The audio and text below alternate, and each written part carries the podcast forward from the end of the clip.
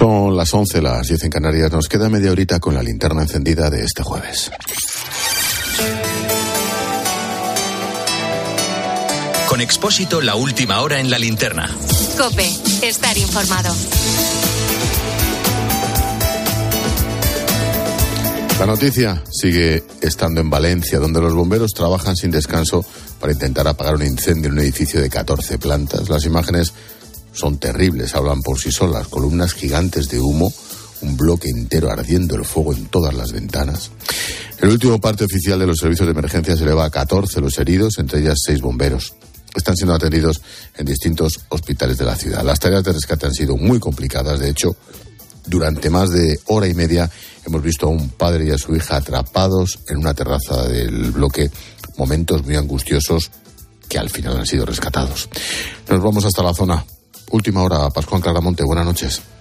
Buenas noches, Ángel. Cada vez es menos lo que podemos ver desde nuestro punto en el que estamos siguiendo la evolución del incendio, porque el fuego ya prácticamente pues son focos muy pequeñitos que vemos a través del interior de, de, algunas ventanas, de algunos balcones, y lo que sí que vemos es la luz de las linternas de los bomberos arriba y abajo de ese edificio eh, pues buscando, intentar ver cuál es el estado en el que ha quedado la estructura y ver eh, también, pues eh, obtener más información en este momento de, de, la noche. Y lo que observamos también es el, la nota positiva también en estos casos, esa, esa solidaridad que se destapa ahí mucho en los vecinos de la zona.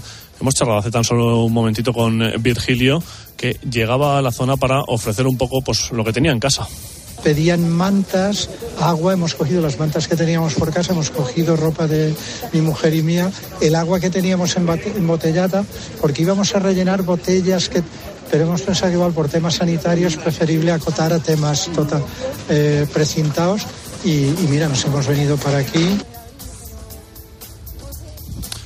Eso nos contaba Virgilio, que junto a su mujer acaba de entregar pues eh, lo que ha tenido eh, en casa y que podía ofrecer a esos vecinos que, como recordamos, Ángel, eh, muchos de ellos han sido desplazados ya en autobuses de la empresa municipal de transportes hasta un hotel donde se han fletado más de 50 habitaciones para que tengan un lugar donde pasar la noche.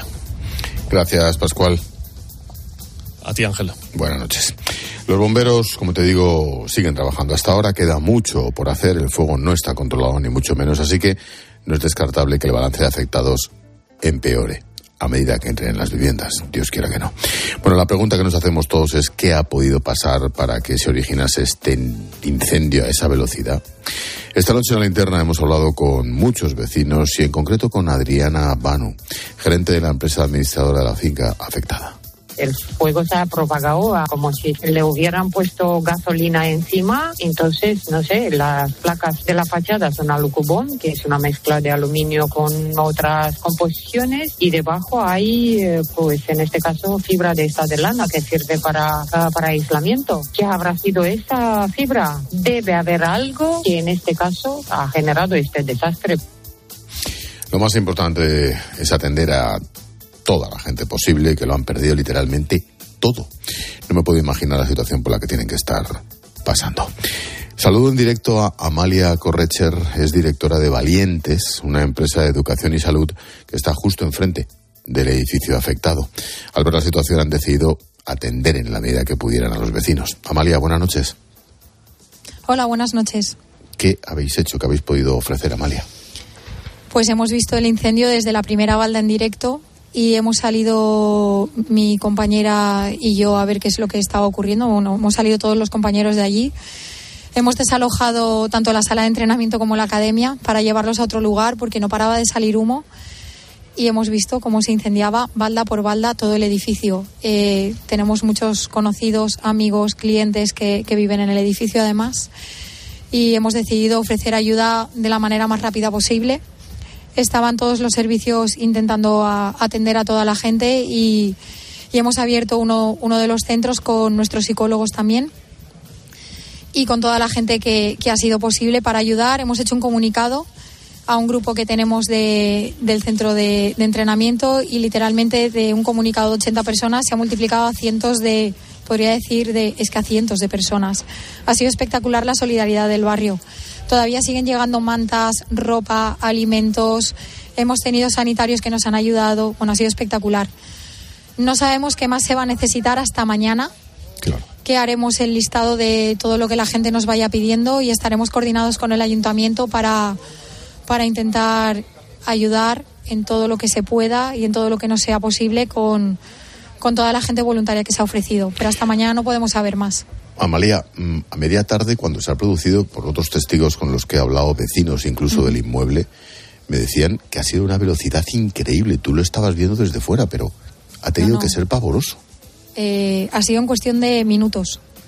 Además iba saltando porque hacía mucho aire, entonces iba saltando una balda tras otra balda y conforme se iba a una ventana, se iba incendiando la ventana y se iba incendiando la parte del ala del edificio. Ha sido, ha sido horroroso, de verdad. No sé. A ver qué balance hay finalmente. Ahora los bomberos tendrán que entrar durante la madrugada casa por casa. Pero la verdad es que ojalá cunda el milagro, ¿eh? Porque Ojalá. visto, visto hasta ahora, con los heridos que hay, el milagro, está aquello podía haber sido una hecatombe, vamos, incalculable. Pero bueno, bueno, esperamos intentar Veremos. ayudar a toda la gente que pueda, la gente que se ha quedado sin nada, han sido reubicados en, os- en- en hoteles y nosotros hemos dado eso, mantas, sigue llegando gente con mantas, es que es espectacular y con comida impresionante. Y intentaremos seguir dando mantas, ropa, todo lo que haga falta porque la gente ha salido sin nada. seguro. Amalia Correcher, directora de Valientes, esa empresa enfrente del edificio afectado de educación, salud y de solidaridad. Gracias, Amalia. Muchas gracias a vosotros. Buenas noches. La otra noticia del jueves ha sido la confirmación de que el 21 de abril habrá elecciones en el País Vasco. Estaba cantado, pero lo ha anunciado oficialmente el Lendakari Íñigo Urcuyu, que no repetirá como candidato del PNV. El todavía presidente del País Vasco se despedía haciendo balance de su relación con los socialistas en esta legislatura. Tanto el Partido Nacionalista Vasco como el Partido Socialista de Euskadi hemos compartido estrategia y objetivos de país, la defensa de los intereses de Euskadi por encima de todo. Hemos avanzado, el autogobierno se ha extendido con 11 nuevas competencias y el gobierno español ha asumido por primera vez el compromiso de culminar el Estatuto de Guernica. Hemos seguido muy pendientes de Coldo García y el resto de la pandilla por su presunta participación en una trama que se lucró con mordidas, con comisiones ilegales durante la pandemia. Los que han pasado hoy por la Audiencia Nacional han quedado en libertad con medidas cautelares. Juan Baño. Coldo García, mano derecha de Ábalos, y su buen amigo Víctor Aldama, presidente del Zamora, no pueden abandonar España y deben comparecer quincenalmente en sede judicial. A todo esto, los investigadores de la UCO buscan el rastro del dinero. En Murcia, el depositario judicial arrestado del que informábamos ayer tenía en su poder más de 100.000 euros. A este empresario se le investiga por blanqueo. Es buen amigo de Víctor Aldama. Este le presentó a Coldo, según ha sabido COPE, y le propuso al murciano construir una incineradora para destruir la droga de las incautaciones policiales. Le ingresó para ello en una de sus cuentas 100.000 euros. Es el dinero que buscaban los agentes cuando le detuvieron. La incineradora nunca se hizo. Para Alfonso Serrano, autor de la denuncia del PP que dio origen a la operación, faltan piezas. faltan, como bien dice el auto, faltan autoridades políticas que son los que evidentemente tendrían que ejecutar este tipo de acciones y esas son las X de la ecuación que faltan por dilucidar, ¿no? No sabemos quién es la X y si hay más de una. Los agentes revisan facturas ante la hipótesis de que algunas sean falsas. El secreto de las actuaciones podría levantarse en cualquier momento. Mientras tanto, en el plano político, PSOE y el gobierno intentan marcar distancias con Coldo y su trup, pero la oposición exige explicaciones. Núñez Fijo señala directamente a Pedro Sánchez. Maribel Sánchez. y se basan en la documentación que aporta la denuncia que ellos mismos presentaron en 2022 por las supuestas mordidas en la venta de mascarillas. Es la que ha llevado ahora a abrir una investigación a Coldo García y un entramado empresarial que Feijó cree que afecta al PSOE y al gobierno. En cualquier gobierno serio hoy mismo debería el presidente del gobierno dar una rueda de prensa Y precisamente a esa posible implicación o sombra de sospecha atribuyen que Sánchez esté utilizando la técnica del ventilador, aseguran en la dirección del PP, para esparcir acusaciones y que se hable de otra cosa, aunque la presidenta madrileña Isabel Díaz Ayuso le contestaba rápidamente. Pretende difamar a mi gobierno, mi familia y a mí. Y a todos ellos les, les digo una cosa, la fruta me gusta muchísimo. Por eso exigen la dimisión de Ábalos y las explicaciones del resto del gobierno. Más cosas. El Tribunal Supremo de Alabama, en Estados Unidos, dictamina que los embriones congelados son seres humanos. La decisión se ampara en una ley que considera que todos los niños no nacidos son personas, sin excepciones, según su estado de desarrollo, lugar físico donde se encuentren u otras características secundarias. Washington, Juan Fierro, buenas noches. Buenas noches, Ángel. Es ya el primer argumento de la permanente campaña electoral en los Estados Unidos y lo seguirá siendo hasta las presidenciales de noviembre.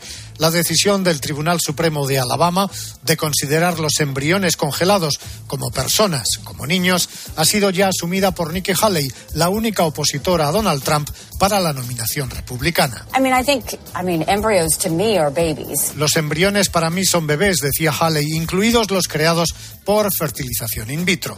Trump guarda silencio, consciente de que la sentencia del Tribunal Supremo, dejando a los estados la potestad para prohibir el aborto, le costó varias derrotas electorales a los republicanos mientras en la Casa Blanca se frotan las manos ante este nuevo argumento. El Tribunal Supremo de Alabama sentencia que los embriones congelados pueden ser considerados como niños bajo una ley de 1872 que permite a los padres de niños fallecidos pedir compensaciones. Según el tribunal, la ley de 1872 se ve reforzada por la Constitución del Estado, que reconoce y apoya la santidad de la vida del no nacido y sus derechos. Y termino con dos sucesos. El primero, el asesinato de una mujer en Olot, en Gerona, a manos de su pareja que luego se ha suicidado. El segundo, el hallazgo de un cuerpo descuartizado dentro de una maleta en Vigo. El cadáver estaba en avanzado estado de descomposición, pero la policía cree que podría ser una mujer. La maleta estaba plastificada.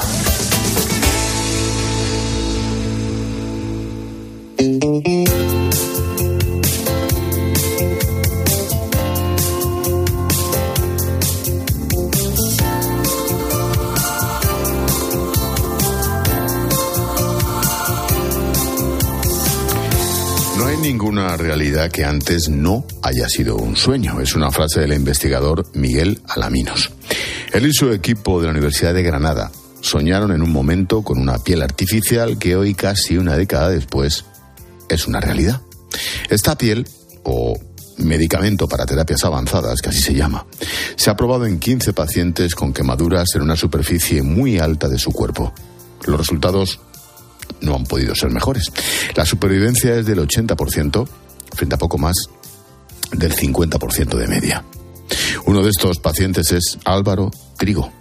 Esta noche, Paloma Serrano pone el lazo a la linterna con nuestra historia bonita y esperanzadora del día. ¿Qué tal, Palo? Buenas noches. ¿Qué tal, Ángel? Buenas noches. Álvaro Trigo, fíjate, el protagonista de esta historia magnífica. Charlaba al mediodía con nuestra compañera Pilar García Muñiz. Lo primero era saber cómo se encuentra tras la operación. Pero vamos, esto en su día estaba rojo, pero vamos, rojo chillón. Y bueno, con el paso del tiempo pues ha ido poniendo ya más clarito. Se nota la diferencia, pero bueno, comparado como estaba, no nada que ver. En 2018 Álvaro tenía 23 años, se preparaba para ser bombero. Un día, en casa de su abuela, sufrió un accidente. Bueno, ese día eh, era, bueno, eh, teníamos una reunión familiar al día siguiente. Yo había ido un día antes y nada, pues puse, era por la mañana, puse la chimenea, me fui a, me fui a la cocina y al volver pues estaba todo en llamas. Y la verdad es que me acuerdo de todo, porque bueno, intenté, intenté apagar el fuego, me caí encima, se me prendió la ropa, y bueno, por suerte pues pude ir corriendo hasta casa de mis tíos por el, bueno, por, por, el campo y ya ahí llamaron a la ambulancia.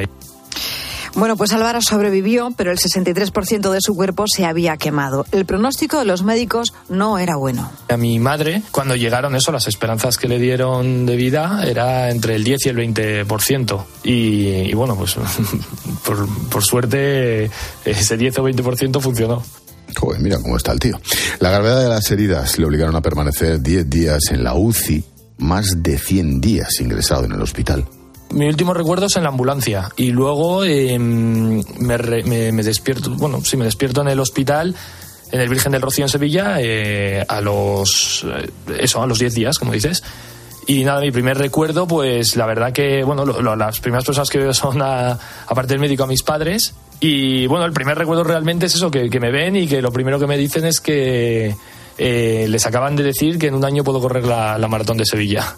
Madre mía. Bueno, dos cosas han sido decisivas en su recuperación. El apoyo de su familia y los últimos avances relacionados con el diseño de piel artificial. Álvaro tenía una única oportunidad, ser trasplantado. La verdad es que a mí me lo, me lo dicen por- porque es la, la única opción realmente. Al, al no tener, al tener un 63% de quemaduras, pues no había piel sana para cubrir.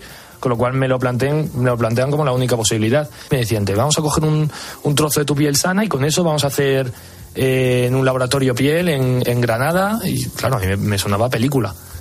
Pues no es ciencia ficción. La piel fabricada en un laboratorio es ya un hecho y salva vidas.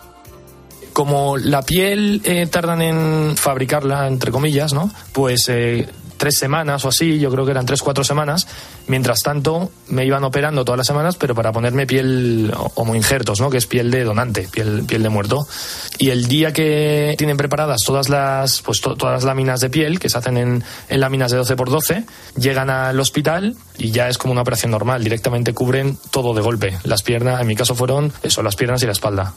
Y los plazos iban cumpliendo y justo, justo al año, tal como sus padres le habían dicho y contra todo pronóstico, Álvaro corrió la maratón de Sevilla.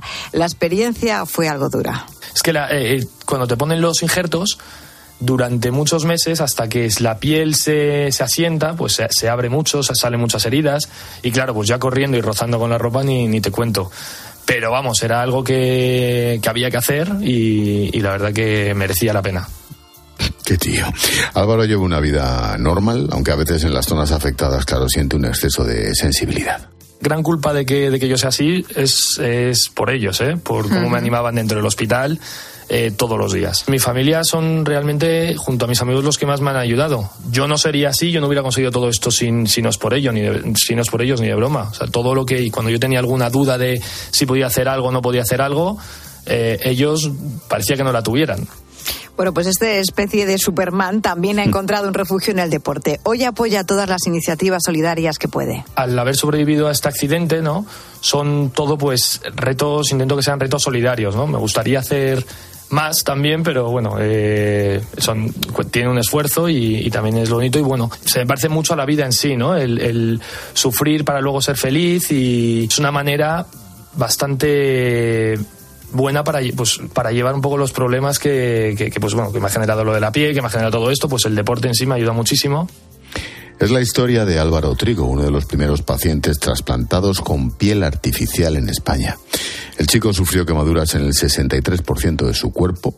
El titánico trabajo de la unidad de quemados del Hospital Virgen del Rocío de Sevilla y sus ganas de salir adelante le han permitido literalmente recuperar la vida. Gracias Paloma por poner el lazo a la linterna con nuestra historia bonita y esperanzadora del día. Hasta mañana. Adiós. Escuchas la linterna. Con Expósito. Cope, estar informado. La radio es más radio cuando nos escuchamos. Los enfermos de ELA fueron al Congreso a denunciar su abandono. Unzue, el exportero de Barça, Osasuna, Sevilla, etc. Es enfermo de ELA. Es una de las caras visibles y famosas que está luchando porque haya una ley. Creo que he contado cinco. 350 diputados a los que pagamos el sueldo. Solo cinco. Solo cinco anduvieron por ahí. Los enfermos, que son más de 4.000 en España, están pidiendo que se tramite una ley de ayuda para vivir dignamente. Pepe es enfermo de ELA. Ahora mismo. Ya la enfermedad que ha evolucionado. El esfuerzo que tuvieron que hacer para ir allí, para estar en ese escenario, en el Congreso de los Diputados, muchos de estos enfermos. Si una cosa como esta no moviliza las conciencias y la sensibilidad, luego que no nos... Cope, La radio es más radio cuando nos escuchamos.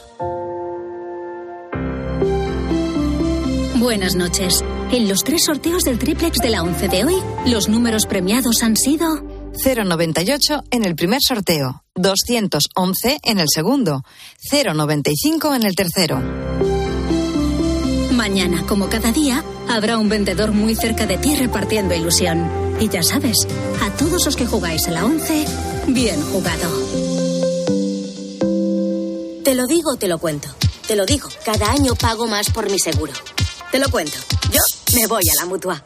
Vente a la mutua con cualquiera de tus seguros. Te bajamos su precio, sea cual sea. Llama al 91 555 5555. 91 555 5555. Te lo digo o te lo cuento. Vente a la mutua. Condiciones en mutua.es.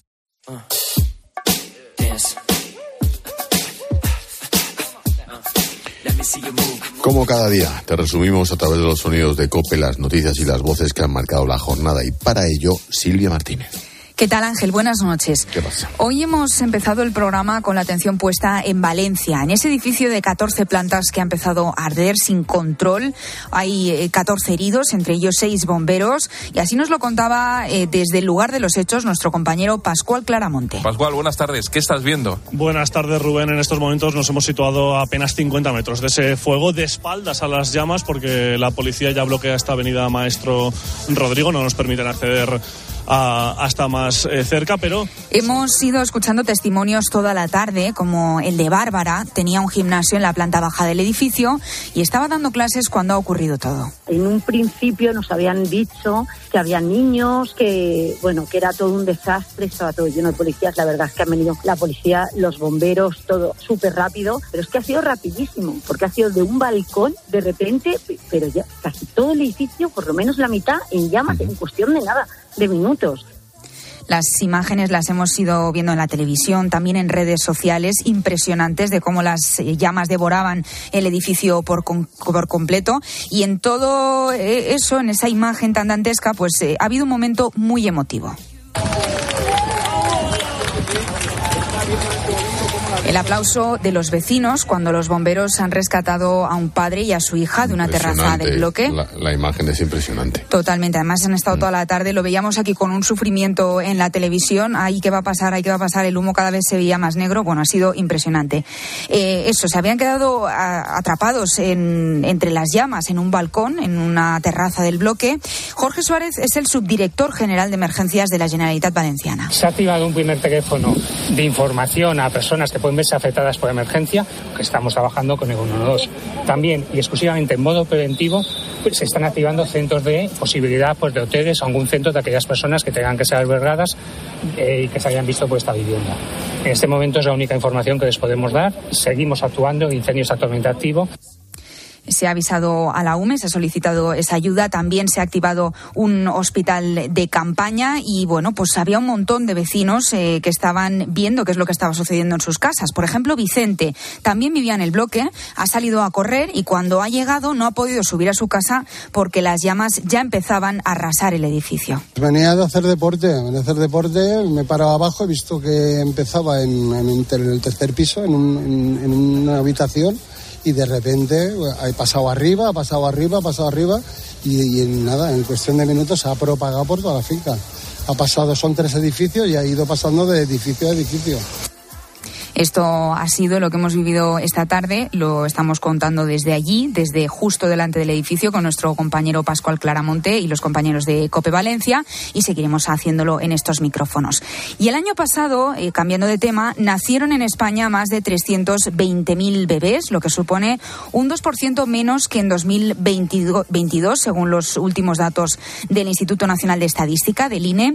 Es la cifra más baja desde que existen registros oficiales y detrás de estas eh, cifras pues hay muchos motivos. Marta, con la que hemos hablado en la linterna, es matrona en Madrid. Condiciones laborales, el problema de acceso a la vivienda, problemas de conciliación laboral, permiso de maternidad muy corto. Todo eso provoca que cada vez se atrase más la decisión de ser madres y que si antes se tenían más hijos, ahora lo habitual sea tener un hijo porque obviamente si empiezas a intentar ser madre a los 35 años pueden surgir más problemas y muchas mujeres se quedan con un hijo o como mucho con dos. Pues esos son los datos que hemos analizado en nuestro tema del día de hoy. Eh, como decimos, eh, en lo que, bueno, en 2022, eh, perdón, en 2023 nacieron un 2% menos de bebés que en el año anterior. Esto supone que la tendencia va siendo a la baja. Bueno, que quede claro que en este programa, Ángel Espósito, hay un jefe y que cuando los tertulianos saludan deberían rendirte homenaje como mínimo. Esto ha pasado con... tertulianos tertulianos y el resto. Y el resto de personitas que trabajamos para ti. Eso es, el resto de... ¿Pero qué voy a hacer? Trabajamos para ti. Bueno, esto ha pasado con Agustín Peri y con David Alandete. Peri, Agustín, buenas noches. Buenas noches. Alandete, desde Washington. David, buenas noches. Hola Ángel y hola jefe. Hola. Hola. No, no, pero cuando dices jefe, vamos a ver. No, no, no, no, eso me ha sentado muy mal. O sea, Bueno, hola está, Ángel y hola jefe. Pero que, pero que tertulia esta será hola jefe, hola Agustín. No, el- el- Pues es de que el hola acuerdo. jefe mí. y hola jefe. Hola jefe Bueno, y hola sí, jefe. Eso sí. Por dos. Jefe- Jefe y jefecillo, si quieres, ya Sí, está. el, jefe, el jefecillo es Peri, efectivamente. Efectivamente. Me tengo que portar bien hoy. El jefecillo es Peri. Hombre, claro. ¿Y Ha sido lamentable. O sea, se está jugando el curro. Bueno, Rata animal rastrero. Alandete ha dicho, como estoy en Estados Unidos, da igual si se Que aquí enfada no me alguno, pegan, aquí no que llegan. aquí no llegan.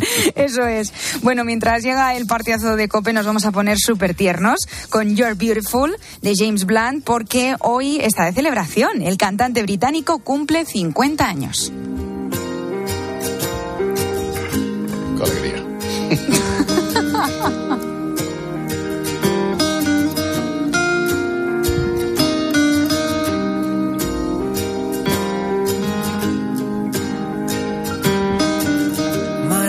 Is brilliant.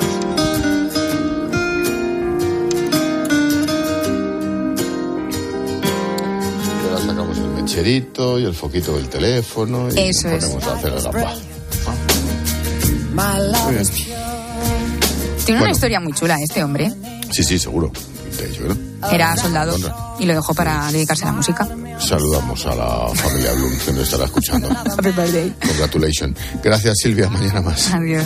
Adiós.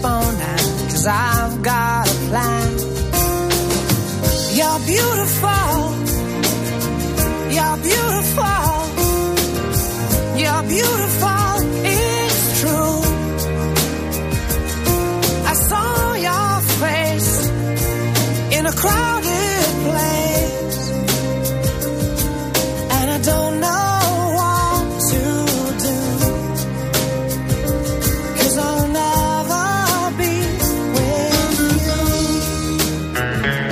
Expósito. La linterna. Escuchas Cope. Y recuerda, la mejor experiencia y el mejor sonido solo los encuentras en cope.es y en la aplicación móvil. Descárgatela. Mira qué tomates. Tomates rosa de la reina. ¡Qué pintaza! Pero si no son rojos, son rosas. Claro, ¿has visto qué grandes? Para toda la familia. ¿Son nuevos? ¿Qué va? Son tomates antiguos, buenísimos. Ya. ¿Y son de...? De Motril, Granada, tomates rosa de la reina. De Hortícola Guadalfeo, los especialistas en tomates. Comparte la sorpresa, comparte el sabor. El ser humano ha enviado naves a Marte, pero sacar las legumbres cocidas del tarro nos sigue costando. Hasta ahora, con el nuevo tarro ancho de Legumbres Luengo todo es más fácil. Salen intactas muy rápido y con su sabor único. Legumbres Luengo, la nueva pasta. Es por ti que has cambiado tanto. Tus gestos épicos inspiran a Zurich Seguros a ser mejores. Por eso, ahora por ser cliente de Zurich, con el seguro de hogar, tu mascota también estará protegida. Infórmate en zurich.es y contrata tu seguro de hogar. Hagámoslo épico. Zurich. Vodafone te trae Dazón con Fórmula 1, MotoGP y otras competiciones. Llama al 1444 y llévate por solo 40 euros fibra móvil y televisión con el primer mes de Dazón Esencial de regalo. Llama ya al 1444. Vodafone.